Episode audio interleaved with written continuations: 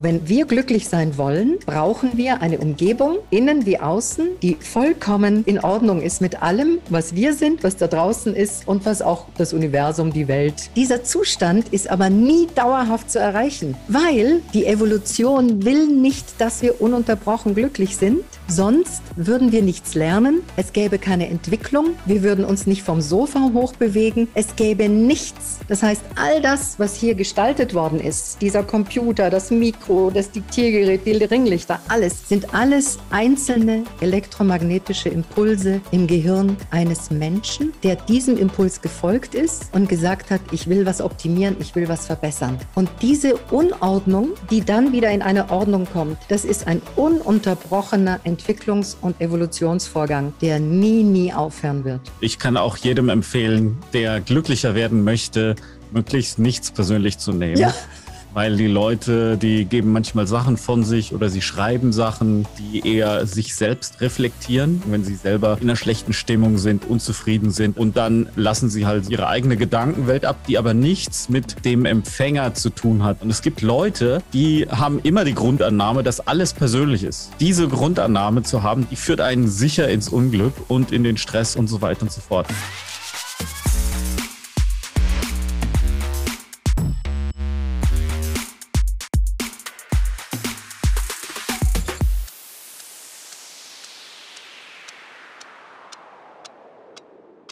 Ich finde, dieser, dieser Begriff Glück ist ja auch sowas, was man so immer so schnell, sage ich mal, um sich wirft und, und äh, viele Leute, ja, also eigentlich jeder verwendet.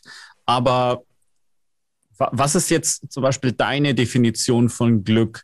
Weil Glück kann, kann man ja auch so verstehen, dass man irgendwie, dass einem irgendwas gelingt mit relativ wenig Mühe oder so eine Art Zufalls, wenn es überhaupt Zufälle gibt, ja. ganz anderes Thema, oder so eine Art Zufallsannahme, nenne ich mal, Zufallsmoment, wie ist jetzt Glück bei deinem persönlichen Kontext definiert? Nee, also Glück ist unglaublich individuell, das wissen wir ja, klar. Jeden, jeden macht was anderes glücklich. Und das, ich würde unterscheiden zwischen Glück haben. Also Glück haben ist, wenn ich unbedingt zu dieser Band in dieses Konzert will und dann schenkt mir jemand ein Ticket. Dann habe ich halt Glück. Das ist mhm. super zauberhaft, freut mein Herz und äh, ich kann es allen erzählen das, was, was wir meinen, auch mit, mit unserem Unternehmen, dass wir Menschen sozusagen in ihre Kraft bringen und sie mit Tools befähigen, sich selber nachhaltig glücklich zu halten, also glücksfähig zu trainieren. Und Glücksfähigkeit kann man tatsächlich trainieren. Und es geht darum, das nachhaltig zu tun und dass das Leben mehrere Jahre gut gelingt, im besten Fall bis ganz zum Schluss und nicht nur, dass man von einem schnellen Glücksmoment zum nächsten hetzt und sagt, die Tasche, die Schuhe, äh, die Reputation, ähm, äh, die, die Medaille, die, die Wertschätzung von anderen. Also dass das quasi nicht etwas, was im Außen gebraucht wird als Bedürfnis, als mhm. ständiges, mhm. als ständiger Dopaminrausch, du machst mich glücklich oder das Leben macht mich glücklich oder ich muss mir das Glück erkaufen oder durch Belohnung erkaufen, sondern dass es tatsächlich ein innewohnender, nachhaltiger Zustand ist von Glückseligkeit. Das ist so ein romantischer Begriff, aber ich kann ihn nicht anders sagen. Mhm. Verstehe. Ja, interessant, dass du Dopamin erwähnst. Dopamin ist ja für alle die, die es nicht wissen, das ist ein Neurotransmitter, also ein Botenstoff im Gehirn, der ausgeschüttet wird, ähm, und sozusagen im Laufe einer Vorfreude, besonders im Laufe einer Vorfreude, beispielsweise auf die Sexualität gesehen, vor dem Orgasmus, nicht beim oder danach, nicht beim Orgasmus und danach, da hat man eher sowas wie Serotonin, schläft ein, sondern das, es geht um diese Erregung vorher.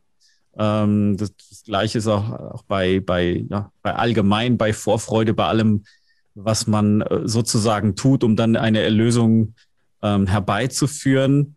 Und ähm, gerade dieser Do Dopaminaspekt ähm, ist, ist total cool, dass du den hier erwähnst, weil er zu diesem Thema Glück ja auch so viel beiträgt, nämlich immer weiter und weiter machen zu können. Irgendwie ist der Mensch ja auch so, dass, dass man sich, ähm, zumindest ist es meine Wahrnehmung, korrigiere mich, wenn, wenn, der Fall, wenn ich da falsch liege, du musst ja auch dein Glück irgendwie erarbeiten, ja. musst da irgendwie hinkommen. Und du hast vorhin auch erwähnt, ähm, dass du quasi sagst, okay, das war nicht der Sinn meines Lebens oder das ist der Sinn meines Lebens. Das ist jetzt auch so eine Fragestellung, die für mich auch selber persönlich zum Beispiel sehr schwierig ist. Ich könnte dir jetzt nicht einfach so antworten, wenn du mich fragst, hast du einen Sinn deines Lebens gefunden? Na, wahrscheinlich, aber ich, ich weiß es nicht so. Also wie, wie würdest du denn an das Thema rangehen, um das überhaupt festzustellen? Also wie findest du den Sinn deines Lebens, sodass du glückfähig wirst? Oder musst du überhaupt den Sinn deines Lebens finden, um glücklich, glückfähig, glücksfähig zu werden? Oder reicht es auch nur glücksfähig zu werden? Also wie, wie siehst du das? Ja, das, du weißt du, da hast du so ganz locker, lieber Sven, so mal so ein Riesenfass aufgemacht. das hat Platz für mehrere Folgen. Also wenn, okay. wenn ich mal so intuitiv sagen würde, Sven, ich glaube, du hast ziemlich deinen Sinn deines Lebens erfasst, weil du ja glücklich bist mit dem, was du tust und durch dieses Glück, was du innerlich hast und hältst, ein riesengroßes Team weltweit umspannend mhm. auch halten kannst. Das heißt, du bist vollkommen, also in meinen Augen, kongruent sozusagen, vollkommen im Einklang mit dem Innen und mit dem Außen. Und dann Danke. ist Erfolg etwas, was dir folgt. Ne, wie der Name schon sagt, kennen wir ja auch immer diese schönen mhm. Wörter. So, die Glücksfähigkeit, wie du vorhin gesagt hast, mit dem Erarbeiten. Es ist tatsächlich so, und da komme ich mit meinem Lieblingsthema Hirnforschung an und Neurobiologie. Wir haben ja verschiedene Gehirnareale und wir sind ja, und ich mhm. sag, nenne es liebevoll Neandertaler-Gehirn. Das ist so dieses Säugetiergehirn, ne, das Reptiliengehirn. Und das ist ja damit sind wir sozusagen hier gestartet auf der Welt. Und die hat, und das kennt, kennt jeder Manager, deswegen werde ich das jetzt nicht nochmal explizit darauf eingehen, haben mhm. wir drei große Reaktionsmöglichkeiten und das ist eben Fight, Flight or Freeze-Modus.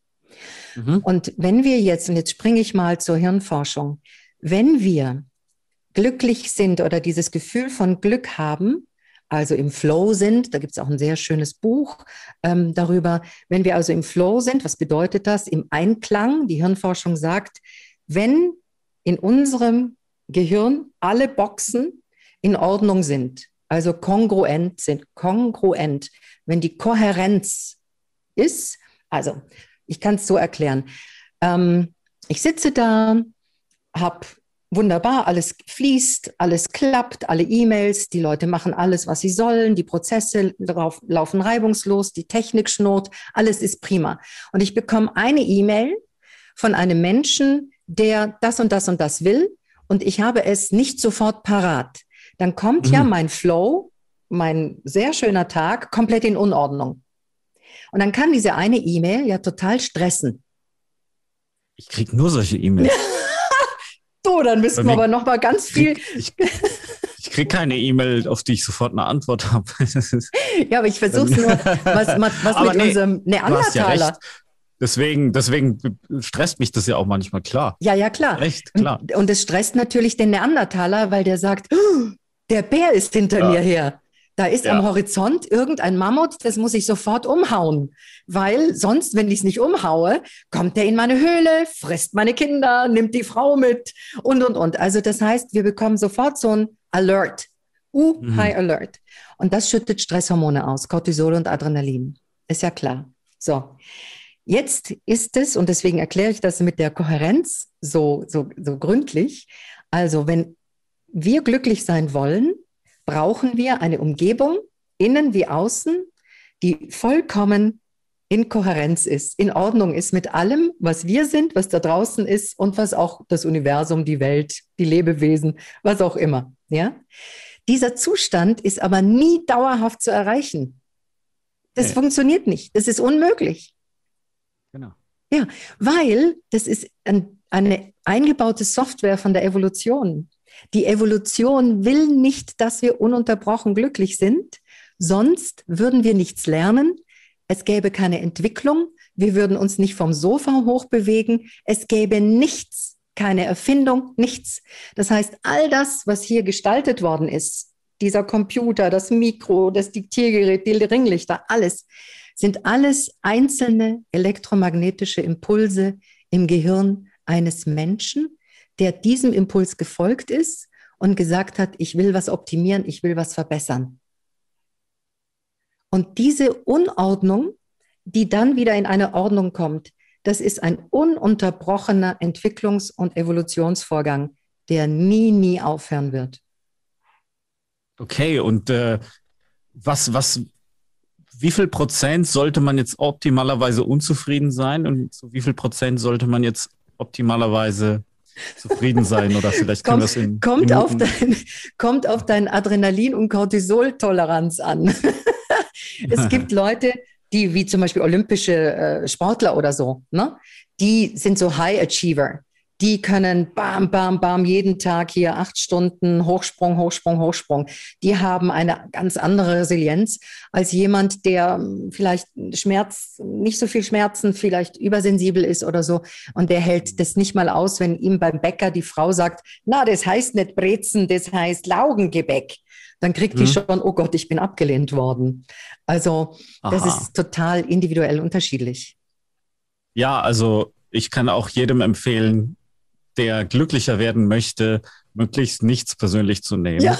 Weil, weil die Leute, die geben manchmal Sachen von sich oder sie schreiben Sachen über E-Mail oder im Internet, ähm, die eher sich selbst reflektieren. Also sozusagen, wenn sie selber in einer schlechten Stimmung sind, unzufrieden sind, dann schreiben sie auch sowas hin.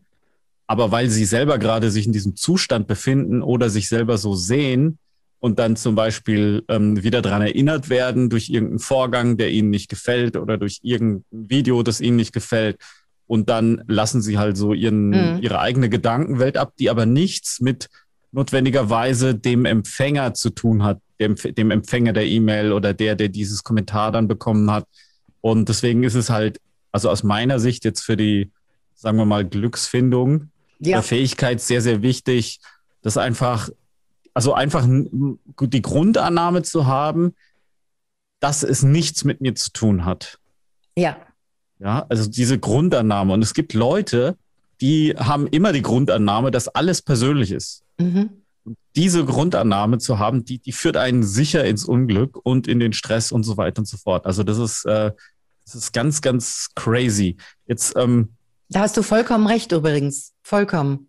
Ja, also es gibt so, es gibt so ein paar so, so Kleinigkeiten, bei denen man sein persönliches Glück schon einfach ganz äh, klar steigern kann, nämlich einfach zu sehen, dass ich ja mit meinem Gehirn, ich habe ja ein tolles, mächtiges Gehirn, egal welches, welches Areal das jetzt auch ist, aber ich interpretiere. Das mhm. heißt, es gibt Signale, es gibt Dinge, die ich beobachte und dann werden sie in meinem Gehirn interpretiert und aufgrund der Interpretation in Gefühle und Emotionen übersetzt.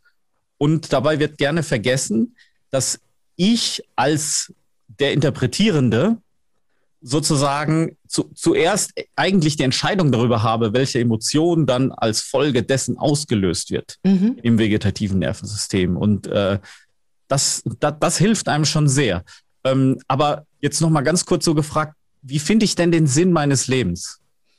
Ja, und zwar, da gibt es mehrere Tools. Aber ich möchte noch, noch mal zu dieser Interpretation noch schnell was hinzufügen. Ja, kein Problem. So, also, wie wirklich ist die Wirklichkeit? Wie, es gibt keine objektive Wirklichkeit. Es gibt nur eine subjektive Wirklichkeit. Das heißt, die Summe der Erfahrungen, die ich bin, die du bist, die jeder Mensch ist, die Summe dieser Erfahrungen prägt die Reaktion, die wir dann haben werden. Beispiel, wenn eine junge Frau unter Umständen aufgewachsen ist, dass sie einen sehr, sehr dominanten Vater hat. Und dieser dominante Vater hat ihr eigentlich immer die ganze Kindheit entlang das Gefühl gegeben, du bist nicht wirklich wertvoll, hat sie immer runtergedrückt, gedemütigt, hat so witzige, sarkastische Kritik geübt an ihr, so vermeintlich witzig, na, wie schaust denn du wieder aus oder was hast denn du an und ähm, du kannst ja nicht gerade stehen. Und also, sagen wir mal so, es ist eine, eine junge Frau, die ist, sagen wir mal, schlappe 18 Jahre in ihrem Leben ständig mit solchen demütigenden Sätzen ähm, konditioniert worden. Jetzt kommt die ins Berufsleben und es könnte sein, dass sie einen Mann oder einen Boss oder einen Kollegen hat in ihrer Abteilung, der sehr ähnlich ihre Triggerpunkte immer wieder ne, hochleben lässt. Das macht er nicht bewusst und nicht, weil er die nicht mag, sondern das ist ein junger Mann oder ein, ein Chef und der ist eben so, wie er ist.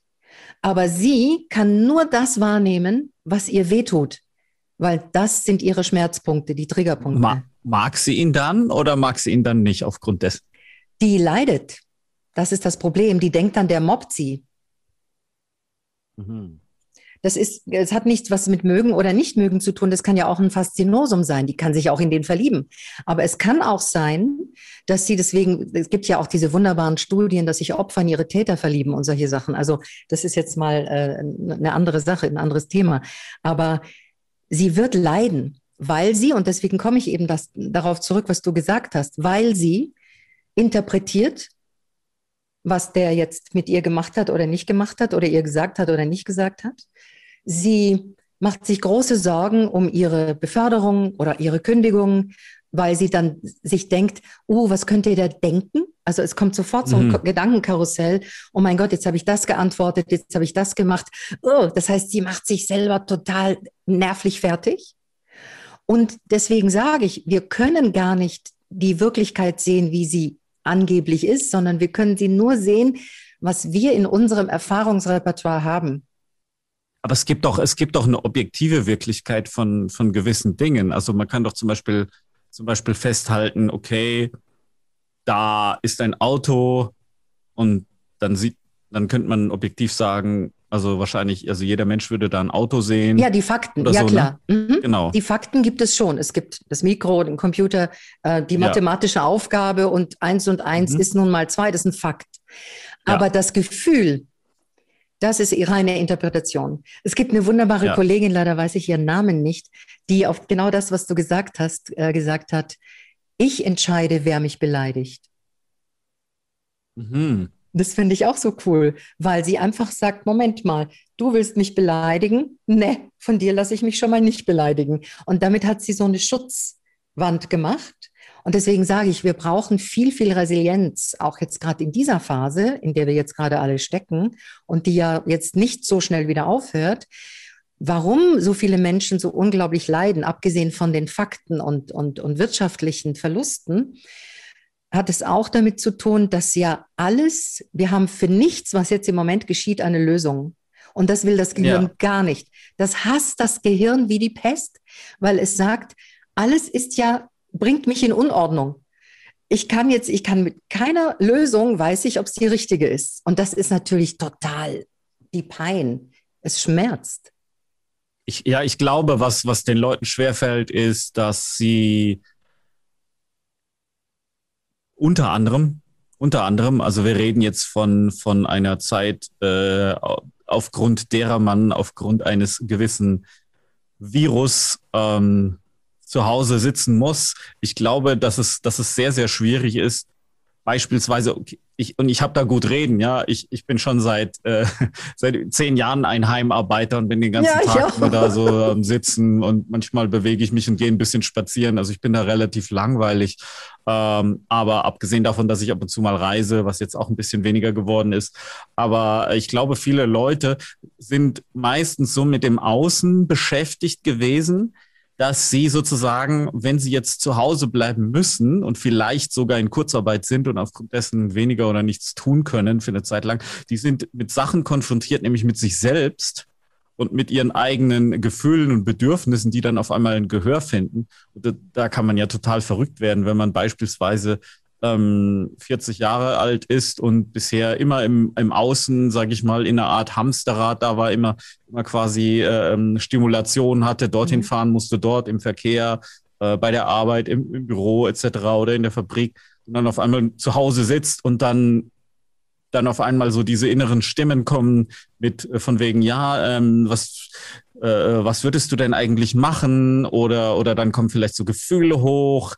Ähm, ja, wie siehst du das denn? Was kann denn so jemand machen, der auf einmal so mit sich selbst konfrontiert ist, um sozusagen dann auch wieder ein bisschen mehr Glück zu empfinden? Weil ich, ich wüsste gar nicht, was ich solchen Leuten raten könnte. Ja, gute Frage. Außer, dass sie E-Books lesen oder so. ja, also es kommen sehr, sehr viele Schatten hoch. Sehr, sehr viele Schatten hoch. Und diese Schatten können einen von innen aufessen. Und ähm, die, abgesehen von Frustrationen und von, von Dingen, gibt es ja auch wirkliche Existenzängste. Also es ist wirklich, wirklich heftig, was jetzt passiert und passiert ist und was jetzt noch passieren wird. Sehr, sehr heftig. Und und jeder geht natürlich unterschiedlich damit um. Und mich macht natürlich das ganz, ganz ähm, fertig, wenn ich höre, dass die, die Suizidrate hochgegangen ist und, und, und. Und ich kriege natürlich so über Instagram oder Facebook oder überall, wo, wo, sie, wo sie mich erreichen können, auch über meine ähm, Homepage, bekomme ich so Fragen. Und wenn ich die dann mit dir, also ich schriftlich mache ich das sowieso nicht, weil ich muss den Menschen spüren, ich muss die Stimme spüren, mhm. ich brauche quasi persönlichen Kontakt, um zu, zu spüren, wo, wo befindet sich dieser Mensch. Und es war ein, ein, ein Vater, der selber sehr sportlich ist, mhm. kommt aus einem anderen Kulturkreis und ähm, hat einen Sohn, der in der Schule äh, gemobbt wird. Und jetzt ist es ein sehr sensibler junger Mann, also der ist erst sieben oder acht, also ein ganz sensibler Junge. Und mhm. der weiß und ist aber nicht besonders kräftig gebaut. Also das heißt, er weiß nicht, wie er, wie er das ausagieren soll und zieht sich jetzt komplett in sich zurück. Und der Vater hat natürlich berechtigte Sorgen. Was mache ich denn jetzt mit meinem Sohn? Weil ich will ja nicht, dass er hinten dran ist, weil die Lehrerin auch schon angerufen hat, ne? Das typische, ja, ihr Sohn ist verhaltensauffällig, la, la, la. So. Und ich habe gesagt, hast, haben Sie eine Garage? Sagt er ja. Sage ich, hängen Sie da einen Boxsack auf. Weil junge Männer. Also ich, ich bin sehr für Gender Equality und das ist alles, alles fein. Aber wir haben dennoch eine andere chemische Zusammensetzung unserer, unseres Körpers. Junge Männer, Frauen ja. sind einfach anders von ihrer chemischen Zusammensetzung. So. Und wenn da Wut ist und, und, und Schmerz, und dann muss man das ausagieren. Also ich sage auch den Boxsack für junge Mädchen, wenn die so outgoing sind und wenn sie sagen, boah, ich, ich fange jetzt an Nägel zu beißen, ich komme damit nicht mehr klar, ich weiß schon gar nicht mehr wohin mit meiner Wut, dann sage ich abtanzen oder in ähm, quasi ab, abschreien, kontrolliert, also mit einer guten Playlist, erstmal alles ausagieren, abschütteln und auf diesen Boxsack draufdreschen.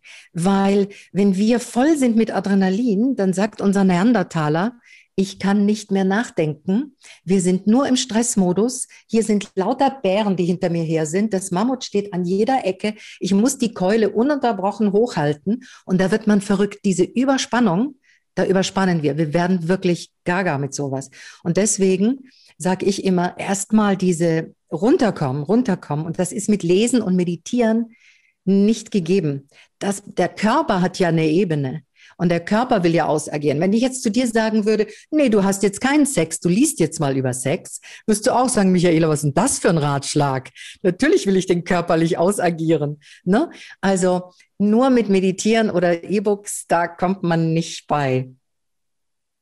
Okay, also du, so, was ist, wenn du jetzt, was ist, wenn ich dir jetzt sage, wenn du sagst, du willst Sex, und dann sage ich, ja, geh doch zum Boxsack. Nein, das würde ich ja nicht tun. Dann würde ich sagen, hast du einen Freund oder eine Freundin? Dann äh, verführ die mal. okay, das, das ist cool. Das erwartet dich in der nächsten Folge von Svencast Deutsch. Wenn wir in einer Opferhaltung bleiben, können wir nicht in eine Gestalterrolle kommen. Es geht darum, sich selber aus diesem Konzept des Nichtkönnens und Nichtwissens rauszuarbeiten. Es ist ganz, ganz wichtig, für die einfachen Dinge des Lebens einfach dankbar zu sein und das immer wieder zu trainieren wie so ein Gehirnareal, sodass das dann wächst. Hat dir diese Folge gefallen? Subscribe jetzt und verpasse nie wieder eine Episode von Svencast Deutsch.